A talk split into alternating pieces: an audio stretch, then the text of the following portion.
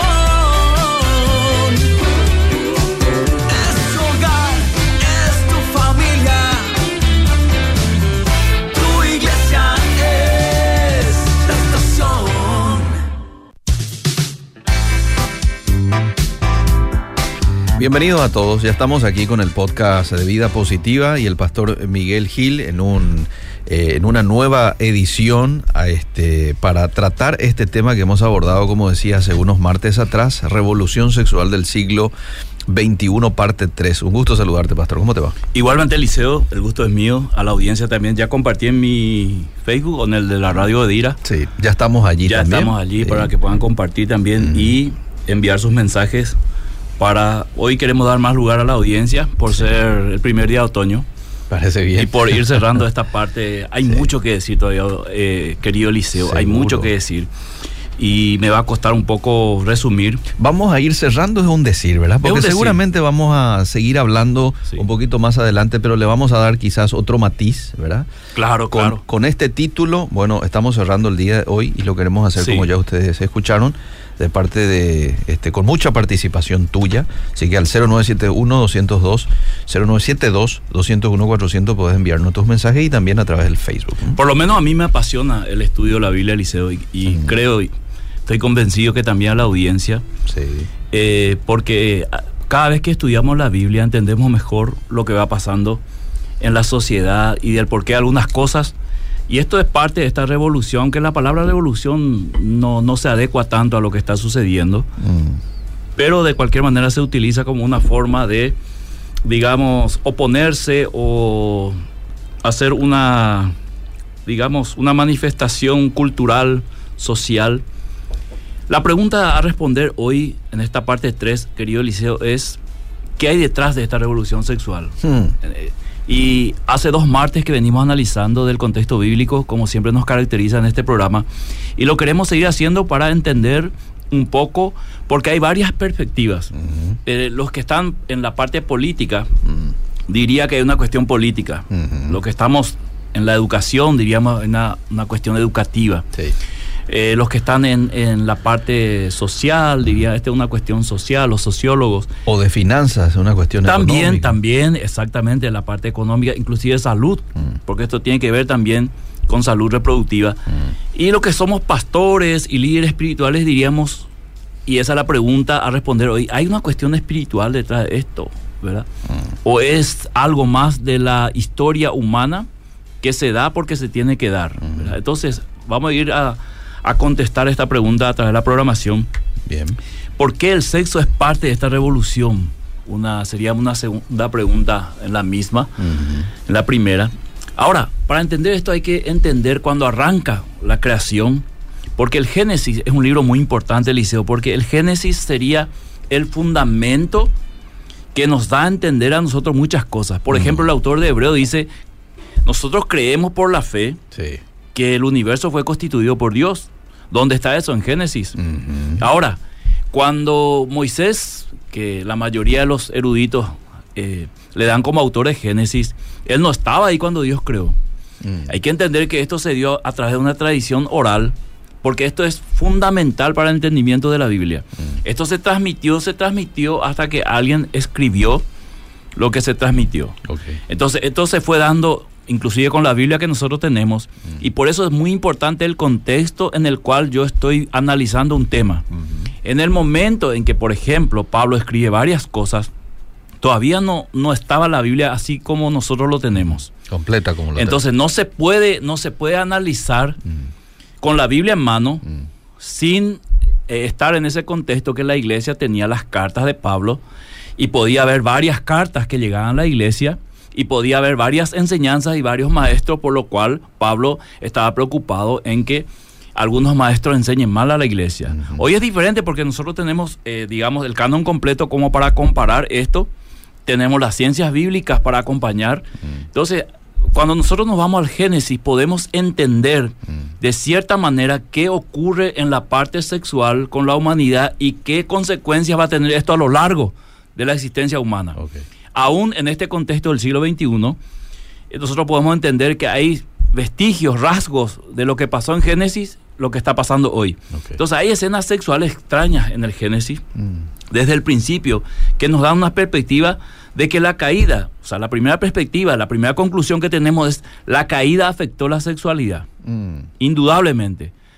Eh, afectó y de una manera que nosotros podemos ir deduciendo, aunque la deducción no es muy, digamos, recomendable para el estudio bíblico, sí podemos ir deduciendo de lo, de los, vamos a decir, los materiales, las herramientas que tenemos, podemos ir diciendo. O sea, si yo digo hoy, es el primer día de otoño, puedo deducir que durante todo el otoño habrá días frescos, mm. aunque puede ser que esté equivocado. Sí. Pero esta deducción en base a qué? En base a la experiencia de otros otoños. Bueno, algo así ocurre cuando estudiamos la Biblia. Bien. Eh, pero siempre el contexto, el idioma original es importante y no solo esa- eso, si, a ver si en todo, en toda la Biblia se repite o esto es un patrón que nos pueda dar evidencia de decir y concluir esto es así. Entonces hay, hay situaciones extrañas sexualmente en el Génesis. Eh, por ejemplo, eh, hay una maldición sobre la conducta sexual inapropiada ya en Génesis 4. Y te pido que leas un poquito nomás esto, porque en el Génesis 4 vemos marcada la línea de Caín Ajá. y la línea de Set en, en el Génesis capítulo 5 Sí. como una definición entre lo que está bien y lo que está mal. Ahí ya nosotros nos ubicamos en el contexto bíblico para entender. Hay una generación que se, digamos, inclinó hacia el mal, Mm. que es la generación de Caín, y hay una generación de Seth que fueron hombres piadosos que buscaron a Dios. Y a, a lo cual la Biblia de- le da más énfasis porque ese es el propósito de la Biblia, mostrarnos la relación con Dios y también el mal. Entonces, eh, ahí hay una definición de una línea generacional del bien y del mal. Mm. Y hay una característica importante en este relato y es que Caín fue el primero en fundar una ciudad lejos de Dios.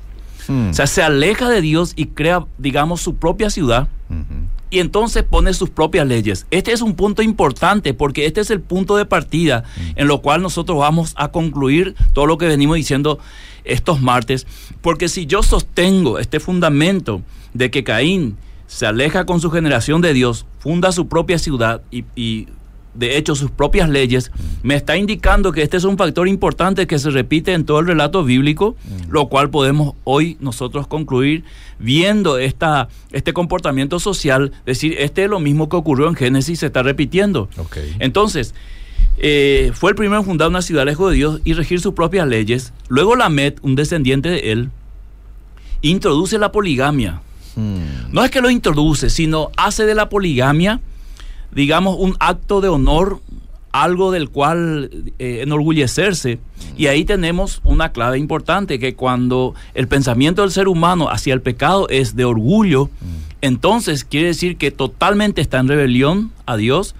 Y no solamente está en rebelión, sino disfruta estar en rebelión en contra de Dios. Y esto es lo que Pablo después en Romano capítulo 1 especifica. Entonces, eh, toma la poligamia, poligamia perdón, como un programa oficial de ese grupo, de esa ciudad. O sea, esto va a ser parte de nuestra cultura, esto va a ser parte de nuestra vida. O sea, cada hombre puede tener las mujeres que quiera. Mm. Y sobrepone una maldición sobre la maldición que Dios le había dado a Caín. Sobrepone una maldición mayor diciendo que si Dios dice siete, la me dice 70 veces siete. Mm. Conclusión, yo soy más que Dios, o yo puedo hacer más que Dios, que es el pensamiento que lastimosamente está en cada naturaleza del ser humano. Aunque no lo expresa así como la MEC, está ese, ese, digamos, esa naturaleza que le induce a alejarse de Dios y sentir placer y orgullo por las cosas que están mal. Aquí hay un dato interesante entonces para comprender la cuestión sexual en el programa de gobierno mundial. Este, esta sexualidad o esta perversión sexual era un programa de gobierno, de Estado, en esas condiciones en que se funda una ciudad eh, fundada por Caín. Te das cuenta, Eliseo, que esto que ocurre en el siglo XXI es exactamente igual. Es un programa de gobierno. Sí. Ya no es una cuestión personal, ya no es que a Eliseo le gustan los hombres, a Miguel le gustan los hombres, sino ya es una cuestión de Estado, ya es una cuestión que está tomando una, una digamos, una perspectiva global, tratando de que esto sea parte de la política de Estado de todos los países. Entonces, es lo mismo que ocurrió ahí cuando Caín se aleja y forma una ciudad. Mm. Luego Génesis 5 se enfoca en, este, digamos, la descendencia de, de Seth, como para de- desmarcarse de esa línea de Caín. Mm. Entonces se enfoca en que eran hombres de fe, que querían vivir conforme a lo que Dios estableció, es decir, querían tener un- una, una mujer y tener una familia, que nosotros encontramos esto cuando Dios crea a Adán y Eva. Y forma el matrimonio y dice, ustedes se van a unir y van a multiplicarse. Nunca Dios habló de unirse, a Adán a unirse con más mujeres, sino con Eva. Entonces, cuando Génesis 5 presenta la, la genealogía de Seth o la generación de Seth, muestra este enfoque de fe de hombres que querían vivir conforme a Dios. Cuando nos vamos al Génesis 6, ahí ocurre algo que hasta ahora a los teólogos y eruditos les, les tienen disputa, y ya hemos hablado en años anteriores sobre nuestra posición en Génesis 6. Puede haber discordancia con algún oyente que cree que la unión de, de Génesis 6 fue una unión entre ángeles caídos y mujeres. Hablo de unión sexual. Ujú. Ya hemos hablado de eso, pueden buscar el podcast de aquella vez. Nuestra perspectiva o mi perspectiva personal es que fue una unión sexual de los hijos de Dios, de esta generación de Seth, de hombres piadosos que querían hacer bien las cosas, con las hijas de los hombres como una forma de especificar o diferenciar a esa generación de Caín y que esta unión produjo probablemente que los hombres piadosos comenzaran también a tener mujeres más que una que una y también comenzó a participar en ciertas perversiones sexuales, los cuales a Dios desagradó. Ajá. Porque este no es el único pecado en Génesis 6. Mm. Si yo me enfoco en que este fue el pecado de Génesis 6, este no fue el único pecado, porque ahí menciona la violencia, muestra que el, el- el corazón del hombre y el pensamiento es continuamente hacer el mal, y menciona esto como un ejemplo de dos generaciones o de dos, digamos, eh, corrientes. Que están buscando, uno piadosamente hacer la voluntad de Dios y el otro hacer su propia ley, su propia voluntad. Entonces se encuentran aquí y está el aspecto sexual aquí, está el aspecto de degeneración, de perversión sexual, que hace que Dios se enoje y venga al juicio, lo- lo- la historia que ya conocemos. Entonces, aquí tenemos una historia en, en tres, cuatro capítulos, que no es cronológico en el sentido del tiempo, Sí. sino que nos, nos está dando una perspectiva de lo que está ocurriendo. ¿Y qué forma parte de esta historia? La parte sexual. Mm. Entonces esto nos da como conclusión que la parte sexual siempre ha sido, digamos, una parte importante de la rebelión contra Dios del ser humano, Ujú. en toda su, su forma. El homosexualismo es uno de ellos solamente, Eliseo. Ok. Después hay otras, otras como el adulterio, la fornicación, la poligamia Ujú. y las perversiones, las inmoralidades.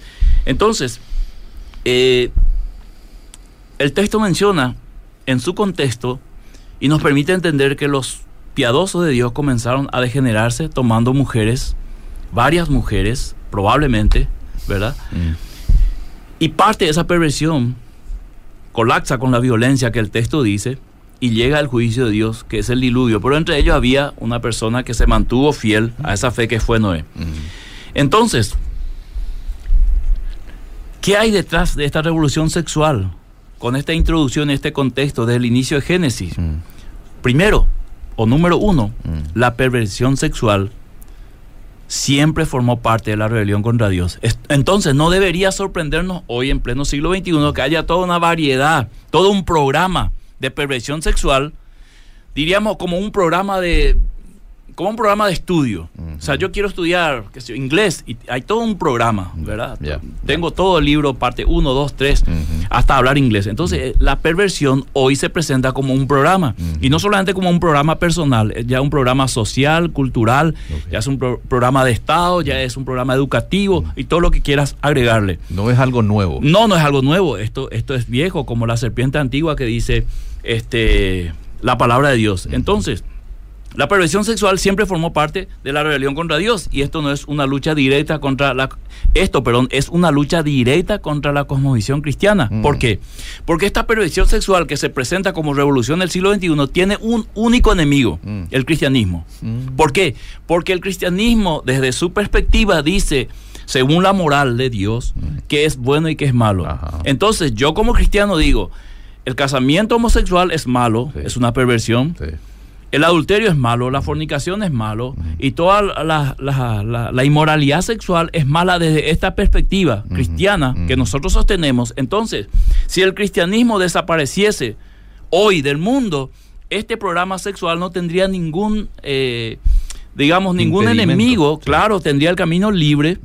Entonces esto podemos ver que esta perversión es una lucha directa contra la cosmovisión cristiana de la sexualidad y tiene un componente espiritual muy fuerte. Mm. O sea, aparte de un programa establecido que quiere este, meterse en la educación y en otras áreas, hay un componente espiritual que ya lo divisamos desde Génesis para adelante, lo cual llevó inclusive a Dios a destruir la humanidad, no solamente por esta perversión sexual, sino que esta perversión sexual formó parte de un conjunto de rebelión contra Dios.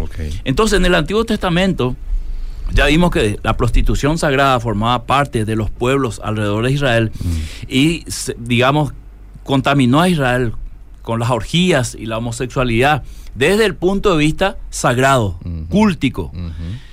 Ya vimos que la homosexualidad formó parte de esto. eh, la perversión era parte de la evidencia de una sociedad sin Yahvé. Mm. O sea, esto que estamos viendo es un, la, digamos, la marca de una sociedad sin Dios. Dios quedó fuera de esto. Dos, Eliseo, Sí. es una cuestión generacional. Y aquí voy a tratar de ser muy, muy práctico en mi explicación. Ah. Siempre las implicancias sexuales derivan de una, en una generación que se ve afectada posteriormente Sí. hay cuestiones políticas de por medio y territoriales. Mm. Por ejemplo, en Génesis, eh, cuando Noé se emborracha Mm. y su hijo Cam ve su desnudez, que da para un martes, Eliseo. Sí. Eh, ahí ocurre una maldición por el tema de una inmoralidad y tiene que ver luego posteriormente con cuestiones de territorio y cu- cuestiones políticas. Ahora alguno dirá, pero esta maldición entonces sigue hasta hoy. No, estamos arrancando la humanidad, no hay Biblia, todavía no es, digamos, eh, todavía no existe lo que es la gracia en Cristo. Entonces nosotros podemos entender que esas maldiciones lo que nos están mostrando es que el poder espiritual de la definición de lo que va a ser la humanidad más adelante se centra en la creencia, en la fe. Y como Can cometió un pecado, vino la maldición de Noé que se cumple después en su descendencia que es Canaán. Por eso digo que esto es para un martes, no lo voy a poder explicar todo hoy eh, en minutos. Bien. Ahora, escuchar lo que dice Jacob Onyumbe Wenji, un católico africano de Congo. Mm. Él escribe en su libro montones de muertos, montones de cadáveres, que está en inglés, hay que traducirlo para leer. Y dice, y lo cito textualmente, los acontecimientos traumáticos no solo destrozaron a los individuos, también rompen las creencias y costumbres sociales a la vez que alteran las memorias e identidades colectivas de las comunidades y se refiere a las inmoralidades o perversiones sexuales. O sea, tiene una directa incidencia en lo que es, digamos, la cultura de una generación. Y nosotros estamos viendo que quizás vos y yo no seamos más afectados por esto que viene, Liceo, Mm. pero nuestros chicos sí. Sí.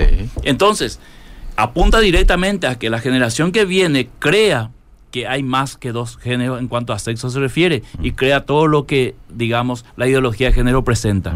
Como que es más que una cuestión biológica, una cuestión social. Y todo esto está apuntando a esa generación, no a esta generación. Entonces, vamos a Génesis 19, 4, si puedes leer, por favor, Eliseo, querido. ¿Cómo no? Génesis capítulo 19, versículo 4 dice, pero antes que se acostasen, rodearon la casa los hombres de la ciudad, los varones de Sodoma, todo el pueblo junto, desde el más joven hasta el más viejo. Sí. Este comportamiento sexual está hablando a un nivel social de toda una ciudad. Y ellos descendieron, y por más que haya discusiones en este aspecto bíblico, y se puede debatir tranquilamente este tema, Esto era un comportamiento sexual violento, por lo cual Lot saca a su hija como digamos para calmar la ansiedad sexual de los hombres de la ciudad, de los jóvenes y los, los ancianos, porque ellos querían a los visitantes. O sea, esto es claro en la Biblia. Entonces, vemos ahí una generación del cual Noé había maldecido, vemos ahora un comportamiento social, no era de un hombre Eliseo, era toda una ciudad. Sí, y era un joven. comportamiento en lo cual era costumbre esto. Ajá. Entonces ahora vemos que cuando hablamos de toda esta revolución sexual se está volviendo costumbre social Mm. de actuar de esta manera, ya con un pensamiento cultural establecido, diciendo que esto es una construcción social, Mm. entonces se puede desconstruir lo que el cristianismo construyó en dos mil años Mm. y reconstruir con una nueva visión o una perspectiva social de lo que es la sexualidad. Entonces descendió sobre la casa de Lot para cometer violencia sexual Mm. contra los extranjeros y marcar la memoria y la enti- identidad colectiva de las comunidades. O sea, nosotros queremos hacer esto porque nosotros tenemos la costumbre de hacer esto. Y lo queremos hacer y lo vamos a hacer. Mm. Quieras o no quieras.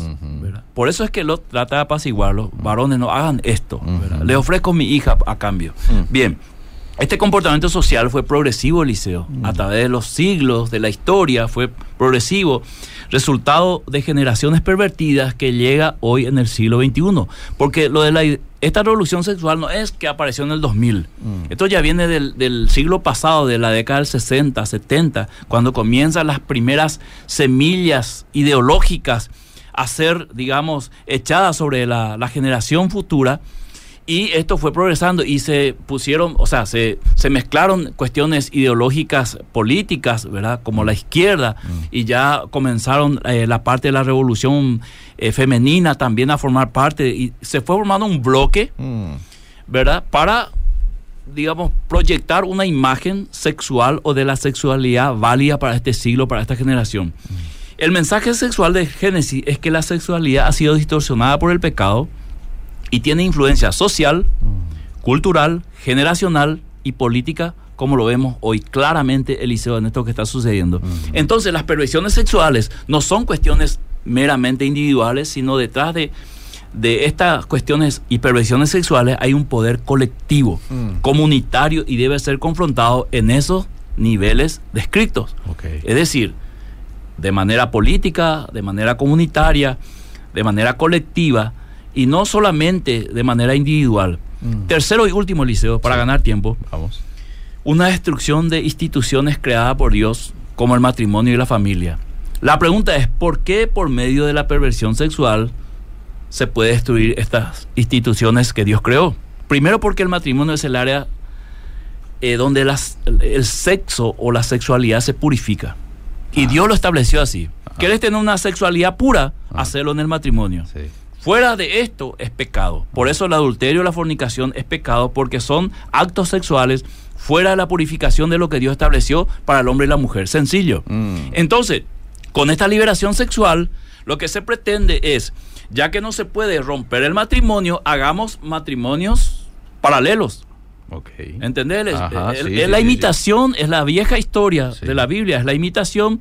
Entonces, si aquí hay un matrimonio creado por Dios entre hombre y mujer, aquí, digamos, Satanás, por medio de la, la caída y la perversión, Mm. forma lo que es el matrimonio igualitario o del mismo sexo para pervertir esto y destruir o poner a la par como una imitación de lo que Dios creó. Muy bien. Adulterio, fornicación, perversión, todo lo que es considerado por Dios como puro, ahora se vuelve a, a través de esta perversión sexual, a manchar y a poner como una rebelión contra Dios. Mm. Segundo, porque la familia es el medio de bendición de la identidad sexual. O sea, vos creciste como Eliseo Rolón, hombre, Ujú. porque creciste en una familia donde siempre te trataron como hombre, Claro. donde te compraban un camioncito, Eliseo, Sí. y creo que vos sos de- como yo que agarraba la, la- la lata de sardina y le ponía un hilo y... Sí. eh, pum, ¿Verdad? Sí. Discúlpenme lo que están viendo en otros países que no entienden esto, pero era parte de nuestra identidad infantil. O que agarraba el palo de escoba y andaba en el caballo. Es o, cierto. En- como en mi caso, la pelota Sí. de fútbol y chutando todo el día. O con la O sea, rueda. O ¿no? con la rueda, con la ¿verdad? rueda, o sí. con el famoso este, alambre con la rueda pelada de la bicicleta, la llanta. Crecimos como varones Sí, señor. y tuvimos esa identidad en el seno familiar. Ujú. Es el medio de la bendición de la identidad sexual. En la costumbre judía había una bendición para el hijo y la hija cuando ingresaba, digamos, a la- al periodo de adolescencia. Y era una bendición que tenía que ver con su identidad. Entonces, la familia afirma y consolida la sexualidad de una generación. Yo hago lo mismo con mi hijo. O sea, lo que yo recibí en mi infancia como hombre, yo tengo un solo hijo varón y trato de hacer lo mismo que hicieron conmigo, sabiendo que esto afirma su identidad. O sea, le doy un, nom- un- un nombre que sea, eh, digamos, preferentemente de hombres, aunque hay nombres que se puede usar indistintamente como hombre y mujer, pero la identidad no debe cambiar. Entonces, tercero, si se distorsiona el matrimonio y la familia, la sociedad perderá su fundamento. Esa es la idea, el objetivo. Mm. Por eso detrás de esta agenda no hay solo un deseo personal, hay un programa espiritual de perversión Mm. en políticas, como vos decís, financieras, educativas, Mm. culturales. Aquí corre mucha plata, Liceo. Seguro. Y hay todo, todo un, vamos a decir, una exposición de investigadores como César Vidal, como Agustín Laje, que también lo presenta muy bien del aspecto, digamos, político, social, Mm. a quienes yo recomiendo escuchar esta parte. La gran pregunta para nosotros es, ¿qué debemos hacer como iglesia? Ah, Ya tenemos todo el panorama. Sí. Tenemos el panorama bíblico para no decir esto no tiene nada que ver con la Biblia. sí. Primero enseñar lo que somos en Cristo. Esto es muy importante. La identidad hoy es muy importante, Eliseo. La identidad está marcando la diferencia en este siglo XXI. sí. Porque vos encontrás un grupo de personas y dicen, yo soy cristiano. Mm, Es como este, mostrame tu cédula de identidad. mm. ¿verdad? Entonces, en mi cédula de identidad está mi nombre, mi apellido, mi fecha de nacimiento, todas las informaciones, Sí. ¿verdad? Si tengo antecedentes o no. Entonces, la identidad como cristiano en este siglo es fundamental. No Hmm. es la cuestión de decir yo soy cristiano, sino qué creo, qué practico, Ajá. ¿verdad? ¿Por qué creo lo que creo? Y esto es un gran trabajo para la iglesia en la generación que viene. Mm. Vos sos cristiano por esto, esto, esto, y como cristiano crees esto, estás en contra de esto y practicas esto por estas razones. Lo que la Biblia enseña. Sí. Enseñar la pureza sexual desde los púlpitos, desde el discipulado. La pureza sexual sigue siendo una ofrenda a Dios, porque ¿quién dice que seamos puros sexualmente? Dios. Dios. ¿Quién nos pide la pureza? Dios. Dios. Enseñar las consecuencias del pecado. Mm. Porque parece Eliseo que últimamente este siglo se caracteriza porque no hay consecuencia del pecado. Hagámoslo, Mm. ¿verdad? Sí. Si lo sentís, lo haces. Sí. No, la Biblia dice, mira, antes de hacerlo, pensalo porque hay consecuencias. Mm. Y aquí pongo el camino de la muerte de la vida. Aquí está la vida, la muerte, aquí está el bien el mal. Escoge, pero si escoges, sabes que si escoges este camino, estas son las consecuencias. Está Mm. clarito en el libro de Deuteronomio, capítulo 29 creo.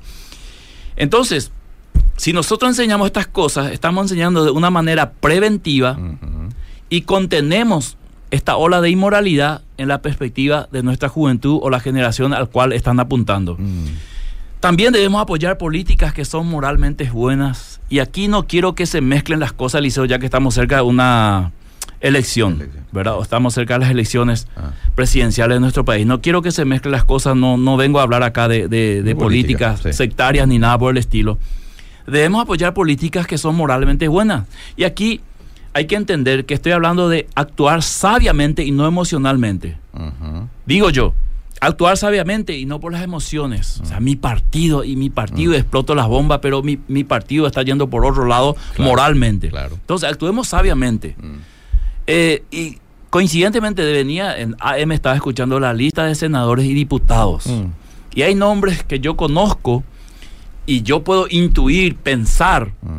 en mi ingenuidad que ellos quieren cambiar muchas cosas y por eso se presentan como candidatos. Espero que sea así, Eliseo, porque son personas muy preparadas y yo pongo toda mi confianza en algunas pensando este puede dar una mano Mm. a una política moral que ayude a, al país. Bien.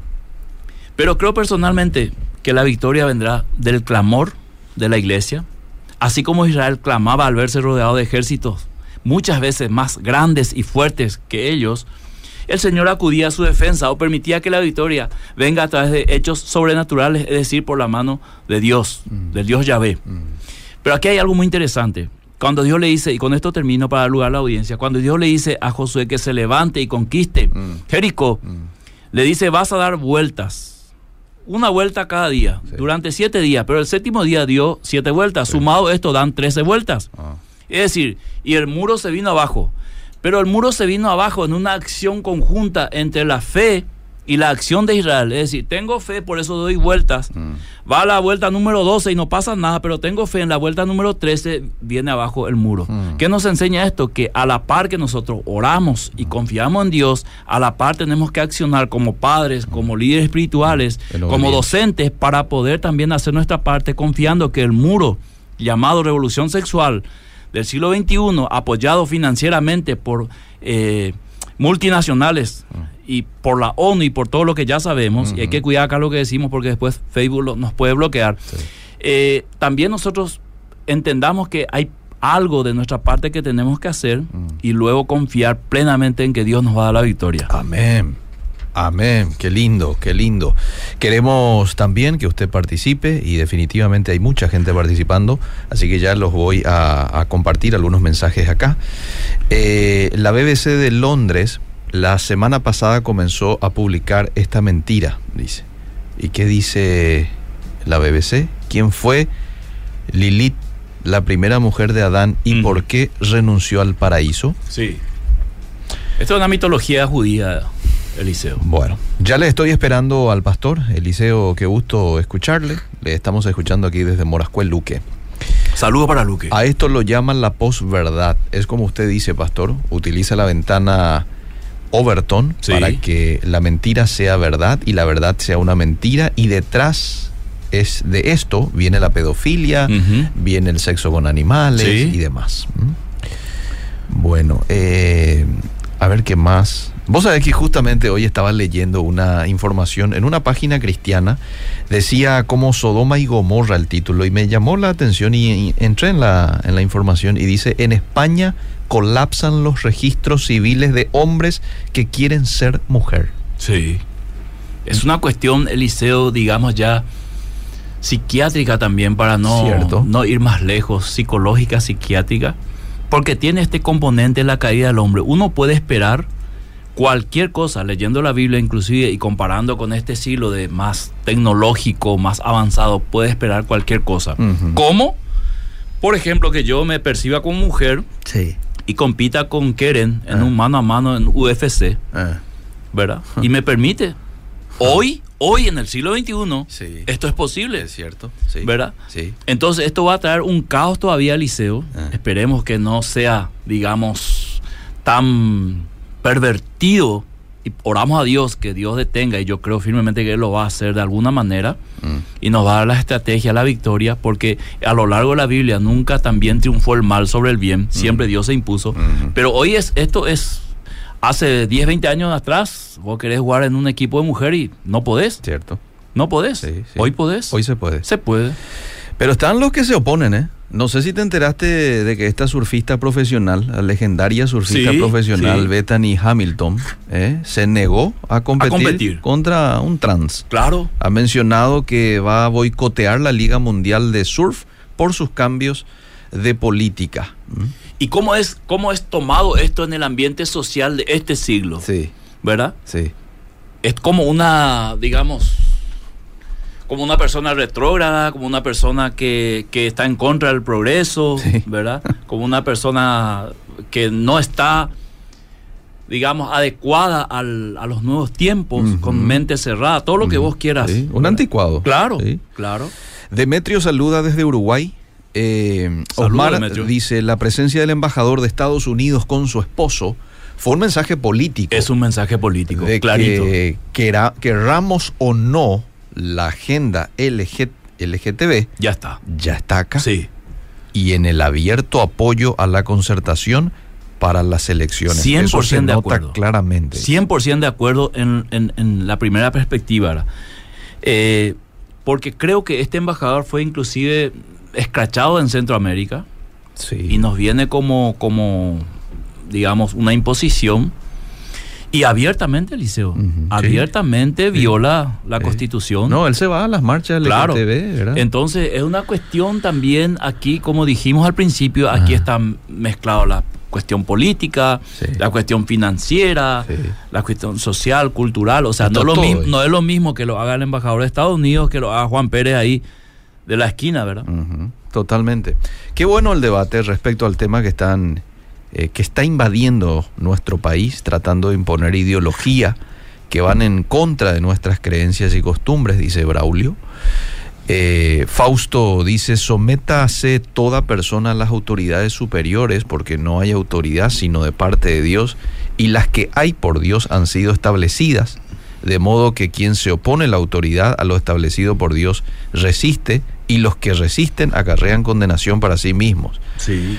Eh, Un martes voy a hablar de eso, Alicia. Ya hablé un martes. Hablamos ya en algún ¿En qué contexto Sí. dice Pablo eso? En el contexto de en, en donde nuestras autoridades este, Sí, pero hacen en- lo bueno, En ¿verdad? ese momento Eh. la autoridad era el imperio romano. Ah, Y hay, hay muchas cuestiones que muchos cristianos tenían en oposición al, al- al imperio que no estaba bien. Entonces Pablo está arreglando la situación con, esa, con ese mandamiento, ¿verdad? Mm. Pero hay que evaluar en su contexto. Porque si ahora el Estado me dice, te vas a separar de tu esposa y te vas a casar con Eliseo, Ah. yo no puedo tomar ese texto y Ah, decir, bueno, no, tengo gobierno. que someterme, Ah, ¿verdad? claro. Por eso hay que dar contexto Mm. por, en lo cual está diciendo Pablo eso. Bien. Soy Pedro Argaña desde Uruguay. Les saludo. querido capitán. Estados Unidos es el que trae su perversión, si hasta con su machete vino, y eso este, degeneró. Se viene a estos tiempos, dice. Y, y esa degeneración se viene a estos tiempos, Charlie. Che, Estados Unidos está con todo, ¿eh? Y es, es, bueno, no solamente Estados Unidos, Eliseo. Yo creo que Europa. Sí, En- también. en- la en su Unión mayoría. Europea. Sí. Eh, y es, es, a mí siempre me causa una, una confusión Mm. de tener una, un grupo de personas Mm. intelectuales formadas pensando, digamos, como el más pervertido Mm. sin educación.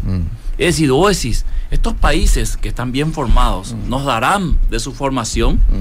Por eso yo no consumo mucho liceo lo que viene de Estados Unidos, muy poco, as- salvo honrosas excepciones, especialmente en lo doctrinal, en lo teológico, no consumo mucho porque hay mucha influencia ahí de pensamientos filosóficos y progresistas hoy en la teología de Estados Unidos.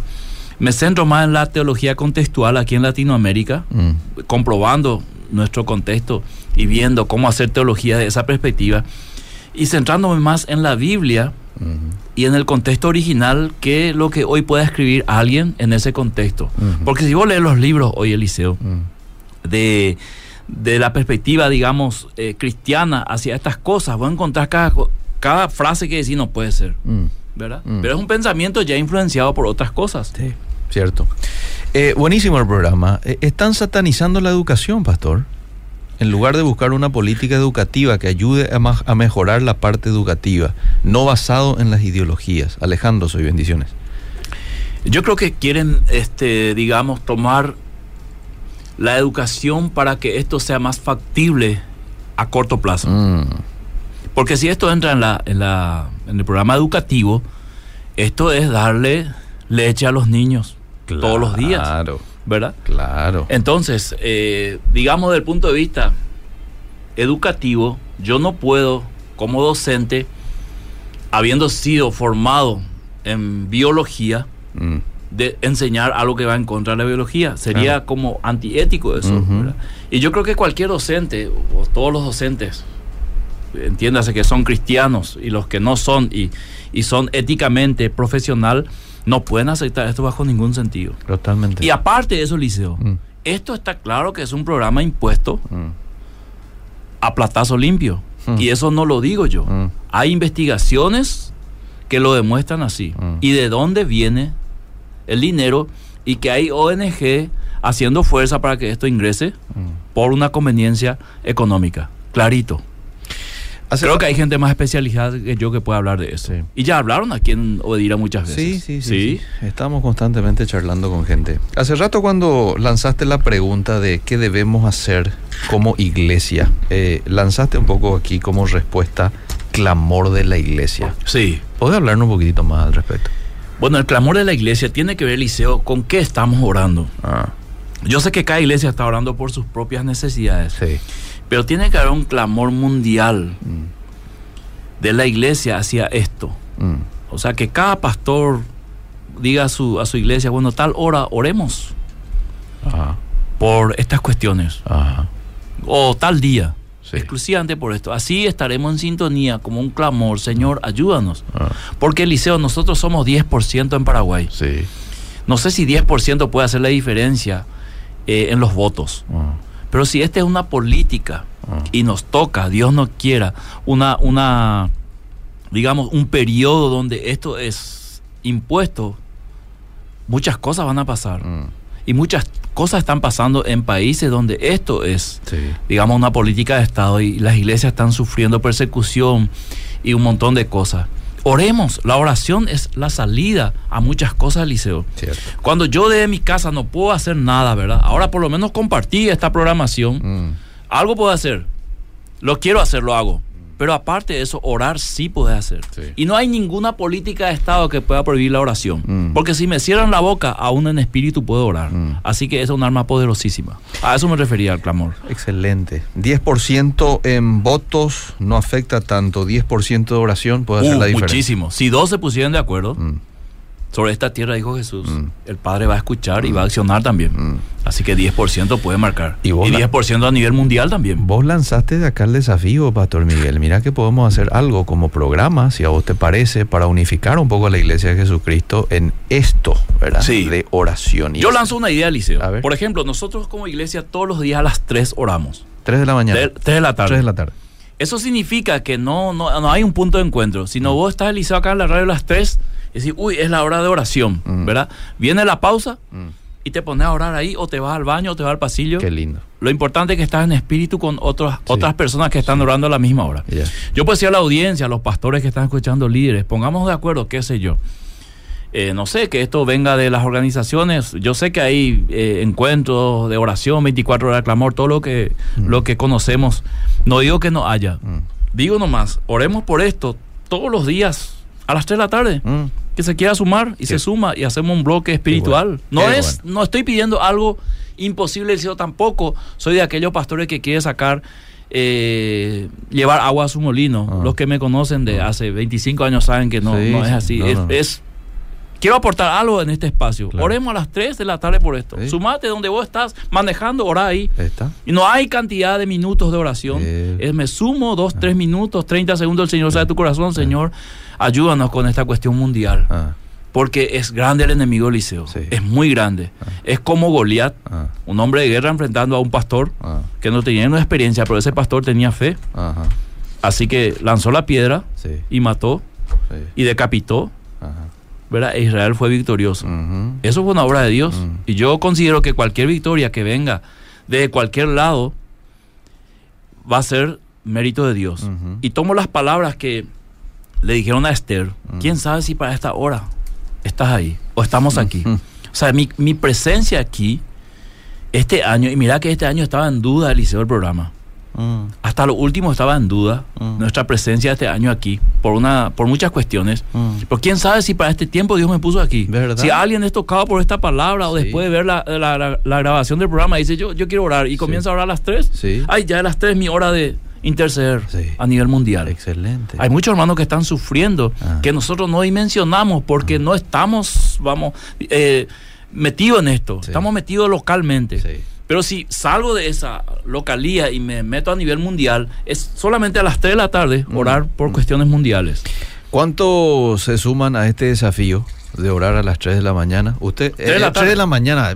No sé por qué me sale 3 de la mañana. 3 de la tarde. 3 de la mañana va a Se ser un poco difícil. lo que vos pedís, No, Eliseo. eso Yo sé que vos te levantás a las 2 de la mañana a orar, pero No, yo no. puse las 3 como un horario central, Sí, ¿verdad? sí, entre no, la no, mañana no. y la tarde. Y también en ese contexto Sí. de la Biblia era la hora de, lo- La hora de la oración. novena, sí. la hora de la oración. Sí, sí, sí. Hechos capítulo 5. Bueno, eh, ahí está. 3 de la tarde. sí. ¿Cuántos 15 se horas. suman? ¿Cuántos se suman? ¿Usted quiere? ¿Se suma? Se suma. Bueno, ahí está. Yo también me sumo. Yo también me sumo. Levanto la mano también. Usted también. Para que Acá, acá ya estamos tres. Sí. Acá ya estamos tres y ahí en el Facebook ustedes pueden ver que hemos levantado la mano.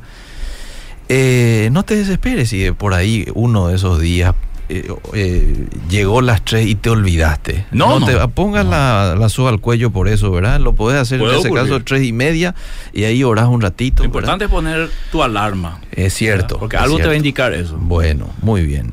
Eh, yo suelo orar a la mañana, pero me sumo para las tres, dice Amén. Fausto. Está, muy bien. A ver, ¿hay alguien más que se suma?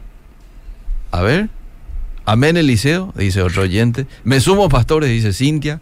Me sumo, dice Julie. ¿Quién más? Eh, yo me sumo también a la oración, no me dejó firmar, pero me envía el mensaje.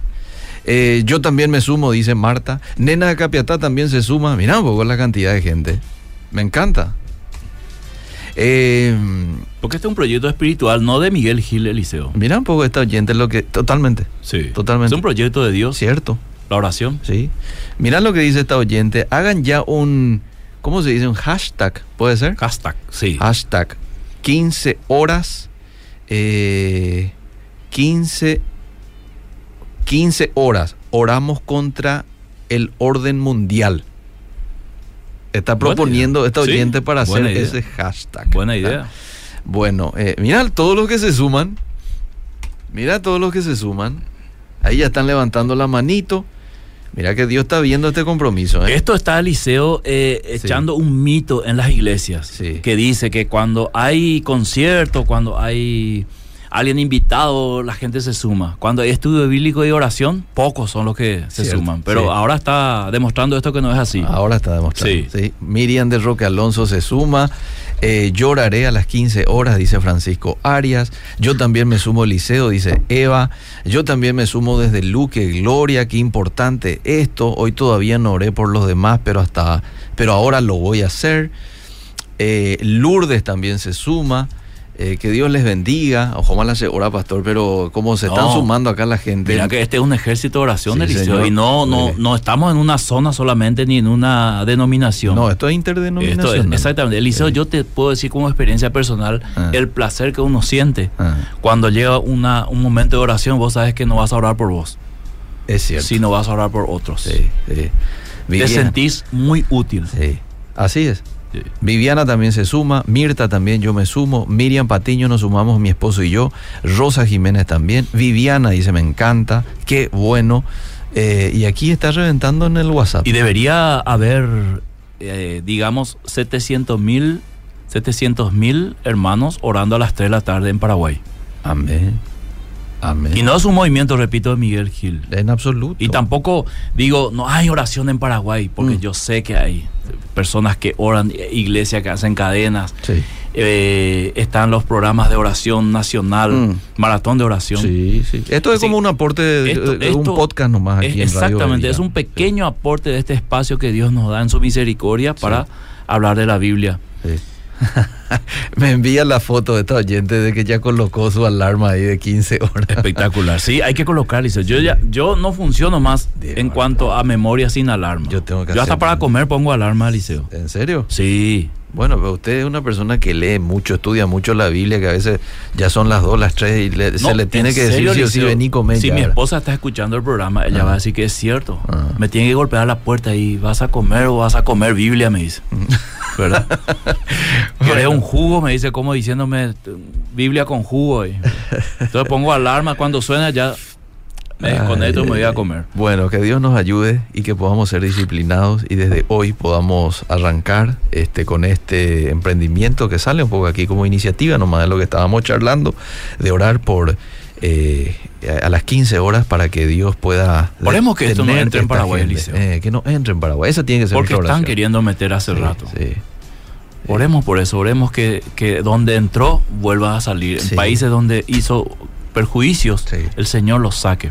El Señor lo va a hacer. Yo ¿Qué tengo más, esa fe. ¿Qué más podemos pedir? Que Dios cuide a nuestros niños. Que Dios ponga gobernantes que ayuden a las naciones. Exacto. Que eh, yo tengo una perspectiva postmilenialista en este sentido, hablando escatológicamente, de que la influencia de la iglesia va a ir aumentando. Mm. ¿Cuál es mi fundamento bíblico? La parábola de la eh, semilla de mostaza Mm. y la levadura. Mm. El reino de Dios empieza con cosas pequeñas, pero pasado el tiempo va influenciando tremendamente. Amén, ¿verdad? amén. Hay más gente que se suma al liceo. Mucha gente. Mira cómo hizo este oyente. Me ver. sumo, dice, puso ahí en la computadora. Ah, ya está me su alarma. sumo, sí. Ah, me sumo, escribiólo. Sí, ahí está. Sí, ahí veo, ahora veo, sí. sí. Bueno, excelente, excelente. alegría. Y compartir con algunos hermanos ahí en tu grupo de WhatsApp. Sí, A las 15 oramos por este motivo. sí, ahí está. Porque esto yendo a la Biblia, Liceo, Eh. es una batalla espiritual. Es cierto. Quizás nosotros no somos senadores y poco podemos eh, en ese sentido ayudar, Mm. pero espiritualmente es mucho lo que podemos hacer. Qué gran aporte aquí de la operadora que, ¿Qué dice, que, que es eh, una teóloga. ¿eh? Sí. Dice, Adolfo Hitler utilizó la estrategia educativa para infundir el adoctrinamiento Sí, nazi. Nazi, sí. Y eso, eso mismo quieren hacer aquí en Paraguay. Cierto. Y los que estamos en la parte educativa del liceo sufrimos con solamente pensar Sí. en esa posibilidad Sí. de que nuestros niños sean instruidos en las aulas en esta perversión sexual. Pastor, un abrazo. Hasta el próximo Hasta el próximo martes. Seguimos.